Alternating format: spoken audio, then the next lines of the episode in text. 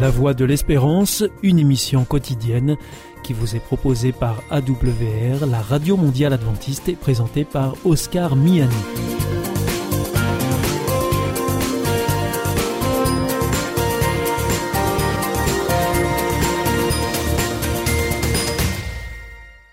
Nous sommes donc ensemble pour les 30 prochaines minutes. Merci de votre fidélité à la voix de l'espérance. Vous êtes toujours plus nombreux à nous écouter sur les ondes, par internet aussi sur www.awr.org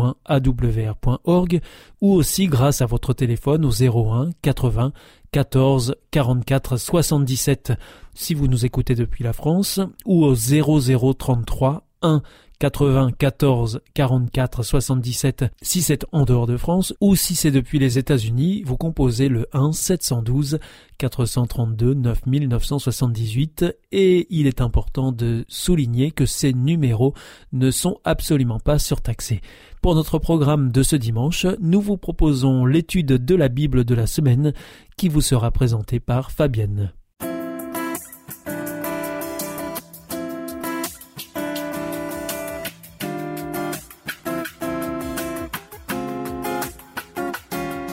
Étude 12 du 14 au 20 décembre. Gérer les mauvaises décisions. Sabbat après-midi, le verset à mémoriser se trouve dans Esdras 9 au verset 6. Et je dis, J'ai honte mon Dieu, je suis confus de lever la face vers toi mon Dieu. Nos fautes se sont multipliées par-dessus nos têtes, et nos torts se sont élevés jusqu'au ciel. Esdras et Néhémie étaient devenus des chefs dans des communautés où les mariages mixtes avec des non-israélites était à présent la norme. Cela les préoccupait beaucoup, car ils voulaient conduire la nation dans une relation étroite avec Dieu. Ils étaient conscients de l'influence négative que des non-croyants ou des idolâtres pouvaient avoir sur le peuple d'Israël, car ils en avaient vu les terribles conséquences dans l'histoire. Les religions cananéennes se répandirent dans tout Israël, jusqu'à ce qu'on finisse par adorer Baal et Asherah sur toute colline élevée. De plus, l'influence que les épouses païennes avaient sur les familles israélites était négative. Balaam avait conseillé aux Moabites d'envoyer leurs femmes aux Israélites, certain que les Israélites se détourneraient de Dieu en cédant à ces femmes. Malheureusement, il avait raison. Non seulement les conjoints s'influencent mutuellement, mais la foi de leurs enfants est également affectée. Que vont faire Isdras et Néhémie de cette situation de mariage mixte en Israël? Vont-ils laisser faire ou s'y opposer? Cette semaine, nous verrons comment les deux chefs ont abordé cette question. Dimanche 15 décembre, réaction de Néhémie. Lisez Néhémie 13, les versets 23 à 25. Que se passe-t-il ici et comment expliquer les réactions de Néhémie face à cette situation? Puisque les enfants ne parlaient ni araméen, ni hébreu, ils ne pouvaient comprendre les enseignements des Écritures. C'était un vrai problème, car la connaissance de la révélation de Dieu risquait ainsi d'être déformée ou même de disparaître. Les scribes et les prêtres expliquaient la Torah principalement en araméen, afin que la prédication soit claire pour le peuple. Mais puisque les mères venaient d'Amon, d'Achod et de Moab, et que c'était elles qui généralement s'occupaient le plus des enfants, il n'est pas surprenant que les enfants ne parlaient pas la langue de leur père. La langue que nous parlons influence notre manière de penser les concepts, car nous employons le vocabulaire de cette culture. La perte de la langue biblique était synonyme de la perte de leur identité particulière. Ainsi, pour Néhémie, il était impensable que des familles perdent contact avec la parole de Dieu, ainsi que leur lien avec le Dieu vivant, le Seigneur des Hébreux. Les spécialistes de la Bible soulignent que Néhémie a vraisemblablement humilié publiquement les personnes, comme on pouvait le faire à l'époque pour châtier les personnes. Quand il est dit que Néhémie leur a fait des reproches et les a maudits, ne pensons pas que Néhémie ait employé un langage ordurier et des jurons. Il a plutôt prononcé sur eux les malédictions de l'alliance. Deutéronome 28 expose les malédictions qu'encouraient ceux qui brisaient l'alliance. Il est très possible que Néhémie ait choisi des mots de la Bible pour leur faire prendre conscience de leurs mauvaises actions et des conséquences de leurs mauvais choix. En outre, quand le texte dit que Néhémie en frappa quelques-uns et leur arracha les cheveux, au lieu d'imaginer Néhémie en pleine crise de rage et en réagissant avec fureur, il nous faut noter que se faire rouer de coups constituait une forme prescrite de châtiment public. Ce type de comportement ne fut appliqué qu'à quelques-uns d'entre eux, c'est-à-dire aux chefs qui avaient causé ou encouragé ce comportement coupable. Ces actes devaient servir de méthode d'humiliation publique. Néhémie voulait s'assurer que le peuple comprenait la gravité des choix qui avaient été faits et les conséquences qui s'en suivraient. Comment y réagir quand nous voyons ce que nous croyons être des infractions à l'Église?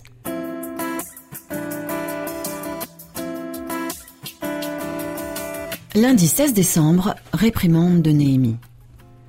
Lisez Néhémie 13, les versets 26 et 27. Que nous montre ce passage sur combien l'histoire biblique est importante pour nous informer des dangers que l'on court quand on se détourne du droit chemin? Salomon s'enfonça de plus en plus dans le péché à cause des choix qu'il fit.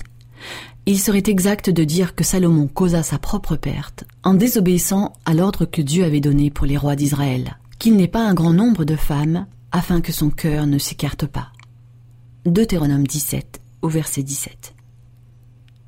La vie de Salomon sert d'exemple à ne pas suivre. Non seulement il épousa plus d'une femme, mais de façon significative, comme Néhémie le révèle, il choisit des femmes qui n'adoraient pas Dieu. Pourquoi Néhémie avait-il raison de faire des reproches à la nation à cause de ses mariages mixtes avec des païens? Lisez Genèse 6, les versets 1 à 4, Genèse 24, les versets 3 et 4, Genèse 28, les versets 1 et 2, Deutéronome 7, les versets 3 et 4, et 2 Corinthiens 6, le verset 14. Le commandement qui interdisait les mariages mixtes n'avait rien à voir avec le nationalisme, mais avec l'idolâtrie. Dans la Bible, des personnes ont épousé des non-israélites. Moïse épousa Séphora, une femme madianite. Boz épousa Ruth, une Moabite. Mais le problème avec les mariages mixtes dans cet ordre concerne le fait d'épouser quelqu'un qui est d'une foi différente ou qui n'a pas de foi. Le problème, c'est qu'à l'époque d'Esdras et Néhémie, le peuple ne choisit pas d'épouser des personnes qui croyaient en Dieu. Richard M. Davidson, dans son livre Flame of Yahweh, à la page 316. Il déclare le plan édénique pour le mariage exigeait une intégrité complémentaire des deux partenaires dans la foi spirituelle ainsi que dans d'autres valeurs importantes. Les épouses païennes dans cette histoire ne choisirent pas de renoncer à leur culte idolâtre. Par conséquent, Némi était peut-être plus attristé que scandalisé par les choix du peuple, puisque pour lui, cela démontrait un manque d'engagement réel envers Dieu. La Bible nous donne des formules pour nous garder enracinés en Dieu, et sont destinés à optimiser notre bonheur. De la même manière, l'ordre de ne pas former d'attelage disparate dans le mariage était censé nous aider à mener une vie meilleure et à encourager une dévotion mutuelle avec Dieu. Quel principe peut-on retirer de ces récits aujourd'hui? Qui peuvent contribuer à protéger notre foi et celle de notre famille Mardi 17 décembre, réaction d'Esdras. Lisez Esdras 9. Comment Esdras réagit-il quand il entend parler des mariages mixtes chez les Israélites? Esdras 9 au verset 1 et 2 déclare que les gens du peuple ne sont pas séparés. Le terme séparé est employé également dans les versets suivants. Lévitique 10 au verset 10, Lévitique 11 au verset 47, Exode 26 au verset 33, Genèse 1 les versets 4, 6, 7, 14 et 18. Qu'implique l'usage de ce terme concernant la question d'un croyant qui épouse un incroyant? Le peuple lui-même aborda Esdras avec la question des mariages mixtes. La terminologie qu'il emploie en faisant la liste des nations impliquées dans des abominations démontre leur connaissance de la Torah, car la liste provient directement de récits bibliques. Chose intéressante, ce sont les chefs du peuple qui apprirent la nouvelle à Esdras, même les chefs spirituels de la nation, les prêtres et les lévites, étaient coupables de cette transgression. En étudiant les causes de la captivité babylonienne, Esdras avait appris que l'apostasie des Israélites était due en grande partie à ses alliances avec les païens. Il avait vu que s'il avait obéi au commandement de Dieu, leur interdisant de s'unir aux, aux nations idolâtres, bien des tristesses et des humiliations leur auraient été épargnées. Lorsqu'il sut qu'en dépit des leçons du passé, des hommes en vue avaient osé violer les lois données comme une sauvegarde contre l'apostasie, son cœur fut profondément bouleversé. Il pensa à la bonté de Dieu qui avait permis à ses enfants de prendre pied à nouveau dans leur terre natale, et il fut accablé par une indignation et une douleur légitime. Helen White dans son livre Prophète et roi, aux pages 470 et 471. Le terme séparé est employé pour mettre en opposition des éléments. En fait, il dénote des contraires absolus. Par cette déclaration, le peuple démontrait qu'il comprenait et connaissait le commandement de Dieu à se tenir éloigné des fausses religions. Il comprenait que nul ne pouvait dire qu'il ou qu'elle épouserait un conjoint avec des croyances opposées sans que cela ait un impact sur la relation conjugale ou la manière d'élever des enfants. Il prenait conscience de la gravité de la situation. Que peut-on faire pour garder la foi vivante dans nos foyers et nos familles, même si nous avons pris de mauvaises décisions par le passé?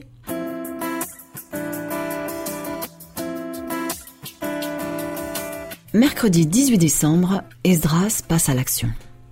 Lisez Esdras 10. Comment Esdras et les chefs ont-ils abordé la question des mariages mixtes? De concert, toute l'assemblée décida de renvoyer les épouses étrangères. Chose étonnante, même ceux qui les avaient épousées acceptèrent cette décision, sauf les quatre hommes mentionnés dans Esdras 10 au verset 15. Les Juifs promirent de renvoyer leurs épouses, et il fallut trois mois pour mettre en œuvre ce plan. Au final, 111 hommes renvoyèrent leurs épouses. Esdras 10, les versets 18 à 43. Et chose intéressante, le dernier verset, Esdras 10, verset 44, déclare que certains de ces mariages mixtes avaient déjà engendré des enfants. Renvoyer des femmes avec des enfants ne nous semble ni rationnel, ni même juste. Mais nous ne devons pas oublier qu'il s'agissait d'un moment unique dans l'histoire, où Dieu recommençait à zéro avec la nation juive, et, en un sens, où le peuple recommençait aussi à zéro avec Dieu. Suivre pleinement Dieu supposait des mesures radicales. Le terme spécifique employé dans Esdras 10, les versets 11 et 19, pour séparez-vous, badal, et renvoyer, yata, ne sont employés nulle part ailleurs dans la Bible en référence au divorce. Esdras connaissait forcément la terminologie employée pour le divorce, mais il a choisi de ne pas l'utiliser. Aussi, il apparaît qu'Esdras ne considérait pas les mariages comme valides après que l'on découvrait qu'ils allaient à l'encontre de l'ordre de la Torah. En d'autres termes, les mariages furent annulés, car ils étaient contraires à la loi. On procéda à la dissolution de mariages invalides. Cependant, nous n'avons pas d'informations sur ce qui est advenu de ces épouses et des enfants, ni de l'impact de cette action, ni de l'impact que cette action a eu sur la communauté. D'après la coutume de l'époque, les anciens maris ont dû s'occuper du déménagement de leurs anciennes épouses et de leurs enfants. Les épouses retournaient normalement dans la maison de leur père. Pourtant, au fil du temps, des hommes juifs recommencèrent à épouser des incroyantes, et peut-être que certains retournèrent même auprès des épouses qu'ils avaient renvoyées. La brièveté de la solution peut être attribuée à la nature humaine, l'irrégularité de notre engagement envers Dieu, souvent en dents de scie. Même ceux d'entre nous qui se considèrent comme des croyants affermis doivent admettre que nous passons tous par des périodes où nous sommes moins engagés envers Dieu, quand notre marche avec lui aurait pu être justement décrite comme insuffisante. Malheureusement, l'humanité a du mal à mettre Dieu à la première place. Quel est votre vécu de ces périodes d'engagement plus faibles envers Dieu? Qu'avez-vous appris de ces expériences? Jeudi 19 décembre, le mariage aujourd'hui. D'après ce que nous avons vu dans Esdras et Néhémie sur cette question des mariages mixtes, il est clair que Dieu prend le mariage très au sérieux, et nous le devrions également. Nous devrions considérer un conjoint potentiel dans la prière et inclure Dieu dans la prise de décision. Et nous devrions décider d'être fidèles aux principes de Dieu, car ils peuvent nous prémunir de beaucoup de tristesse et de misère. Cherchez dans la Bible comment Paul s'est occupé de cette question quand un chrétien avait un conjoint incroyant. Étudiez attentivement 1 Corinthiens 7, les versets 10 à 17. Comment traiter les mariages qui forment un attelage disparate aujourd'hui? Nous avons dans la Bible un ordre élaboré sur ce que l'on doit faire des mariages mixtes, alors ce serait manquer gravement de sagesse et aller à l'encontre de l'intention du texte et de ses principes que d'insister que la séparation d'avec le conjoint incroyant constitue la bonne approche et, sur la base de ce récit d'Esdras, que c'est ce que l'on doit recommander. La situation du temps d'Esdras et Néhémie était un événement isolé, qui se fit selon la volonté de Dieu, Esdras 10 au verset 11, car l'avenir et le culte de toute la communauté d'Israël étaient en jeu. Ils perdaient leur identité d'adorateurs du Dieu vivant. Nous savons que dans la communauté juive d'Éléphantine en Égypte, les chefs permirent les mariages mixtes et développèrent bientôt une religion syncrétique mêlant Yahweh et son équivalent païen, la déesse Anat. En outre, la lignée messianique était en danger. Par conséquent, cet événement unique ne doit pas être considéré comme une prescription pour briser des mariages et des familles quand un croyant épouse un incroyant. Le récit démontre plutôt la grande valeur que Dieu accorde à un partenariat assorti dans le mariage. Satan est heureux quand nous finissons par nous marier avec quelqu'un qui n'encourage pas la dévotion envers Dieu, car il sait que si les deux conjoints ont la même conviction, alors ils seront plus forts dans leur travail missionnaire pour Dieu que dans le cas où un seul est fidèle. Tandis que la Bible conseille clairement de ne pas former d'attelage disparate dans le mariage, nous trouvons également des passages qui montrent que la grâce est aussi pour ceux qui ont fait un choix différent. Dieu donne de la force à ceux qui ont épousé des incroyants, afin qu'ils soient fidèles à Dieu et à leurs conjoints. Dieu ne nous abandonne pas, même quand nous faisons des choix contraires à sa volonté, et si nous lui demandons de l'aide, il l'accordera. Cela ne veut pas dire que nous pouvons faire comme bon nous semble, en attendant de Dieu qu'il nous bénisse malgré tout, mais plutôt que lorsque nous venons à lui d'un cœur humble et démuni, il entend toujours. Sans la grâce de Dieu, il n'y aurait d'espoir pour aucun d'entre nous, car nous sommes tous pécheurs.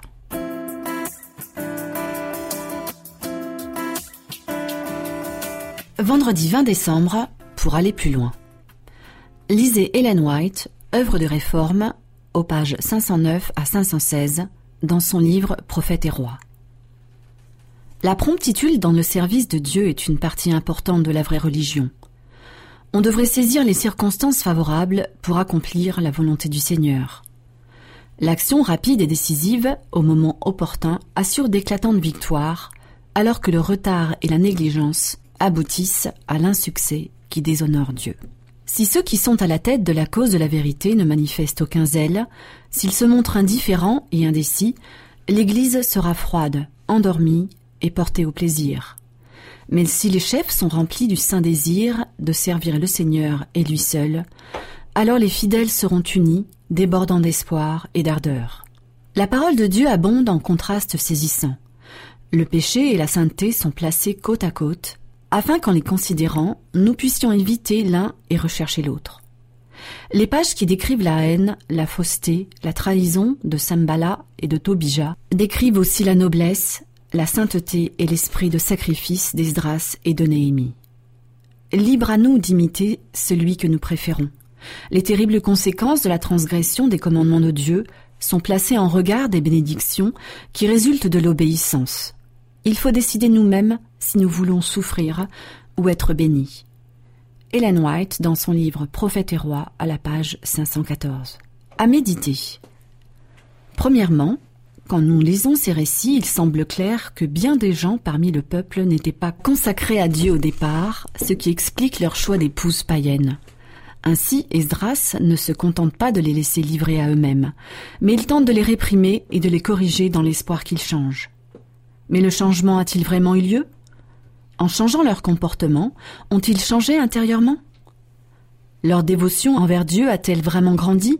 Quelle preuve avons-nous qu'un grand nombre d'entre eux n'ait pas vraiment changé? Que peut-on apprendre de leurs erreurs sur l'importance d'un véritable changement de cœur?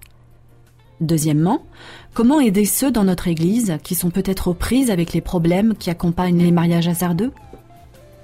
Bien que les principes de Dieu soient éternels et absolus, les cultures diffèrent considérablement.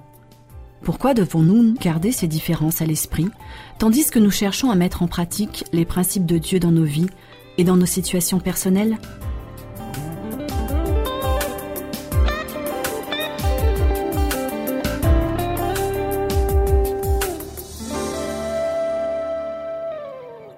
Connais-tu l'IEBC Non, c'est quoi?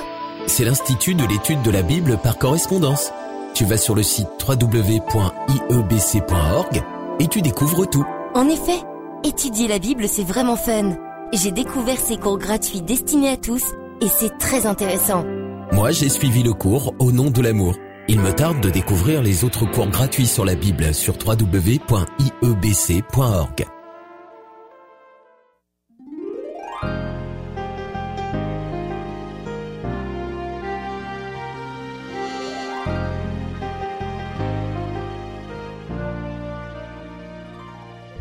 Today I faced mountain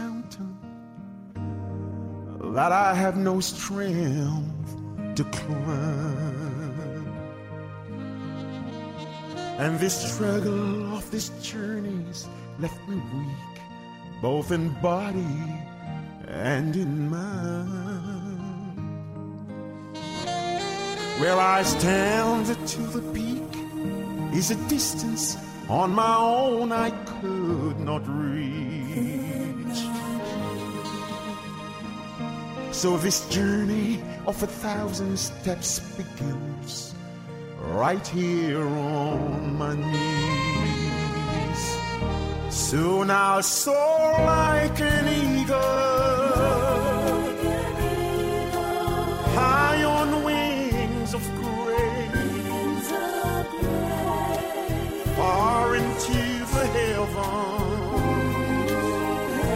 I could almost see God's face. Rising in His splendor to heights I never knew. What once looked like a mountain, just a view from heaven's point of view.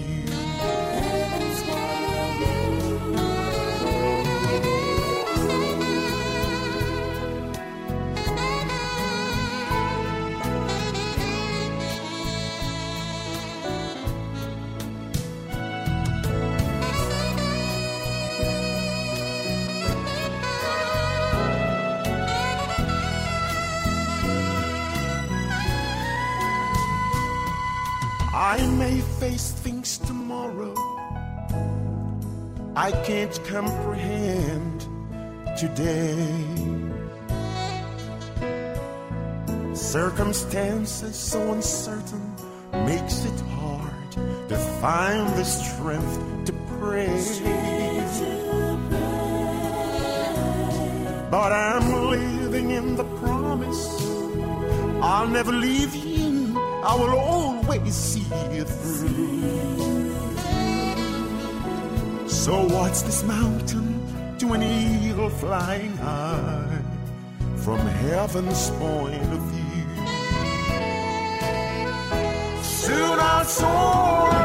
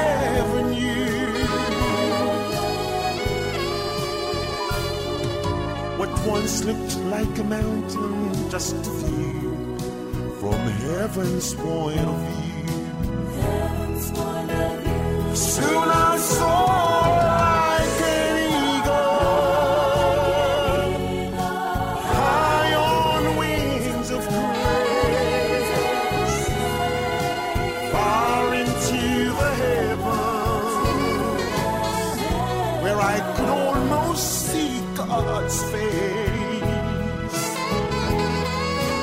rising in His splendor to heights I never knew. What once looked like a mountain, just a view from heaven's point of view.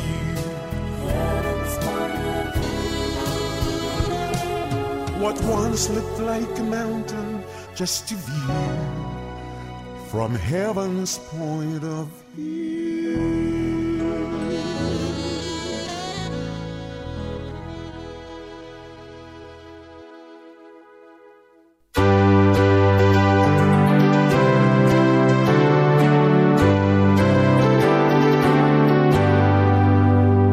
This is Adventist World Radio, the voice of hope. Si vous souhaitez réécouter ce programme ou bien le partager avec vos amis, retrouvez-nous sur www.awr.org. Vous pouvez aussi nous suivre par téléphone. Depuis la France, il vous suffit de composer le 01 80 14 44 77. Si vous êtes en dehors de France, eh bien vous composez le 00 33 1 80 14 44 77 et depuis les États-Unis, eh bien vous faites le 1 712 432 9978. Et pour nos coordonnées postales, eh bien c'est la Voie de l'Espérance, IEBC, boîte postale 100 77 193 Damary-Lélis, CEDEX. Notre émission est maintenant terminée. Vous étiez à l'écoute de la Radio Mondiale Adventiste et c'était votre émission La Voix de l'Espérance. Je vous donne rendez-vous dès demain à 4h30 sur les 6155 kHz bande des 49 mètres, en temps universel, à 8h sur les 15 145 kHz, bande des 19 mètres, et enfin à 20h sur les 9780 kHz, bande des 31 mètres. Je vous souhaite une très bonne continuation, que Dieu vous bénisse. À demain.